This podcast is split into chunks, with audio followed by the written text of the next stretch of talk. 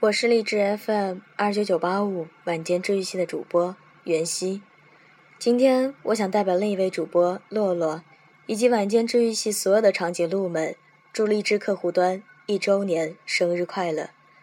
时光如水，尽管不想承认，但还是不得不说，不知不觉间，时间已从指缝间流过，我甚至不敢相信荔枝 FM 已经一周年了。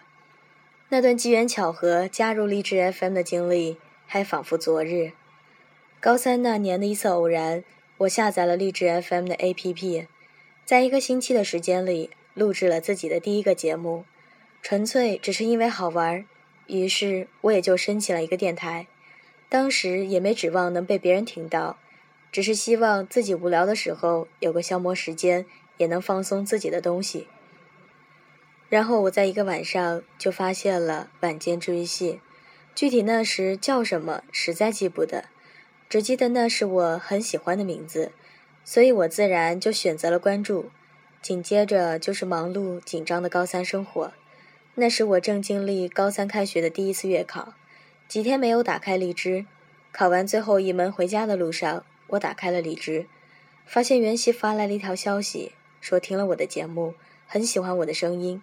期待我可以加入他的电台，和他一起做主播，还给我留下了他的 QQ。我无法找到合适的语言去形容我当时的心情，我只能说，我真的很兴奋，很开心，激动到不行。回到家，我几乎是立刻就加了他。当我知道袁熙和我一样是一名高三学生的时候，我觉得这就是缘分啊！励志 FM 真是棒棒的，给我一个这么好的机会。接下来的日子，我就加入了晚间治愈系这个温暖的家庭。在我经历着惨绝人寰的高三生活时，同时也感受着励志电台晚间治愈系带给我的动力。每天打开客户端，已经成为了一种习惯，习惯性的去看每天的电台订阅有没有增加，习惯性的去看每天的电台节目有多少人听。习惯了让励志 FM 陪伴我每天早上坐车去学校的时光。励志 FM 更像是一个朋友，陪着我走完了高三的时光。每次觉得心累，我都会去听节目，所以我可以毫不犹豫地说：是励志 FM，是晚间治愈系，是吃月亮的长颈鹿，是暖心的袁熙，陪我走完了曾经在我眼里可怕到不行的高三。所以在励志 FM 一周年生日的时候，我想说，我很开心在十七八岁这样美好的年纪时。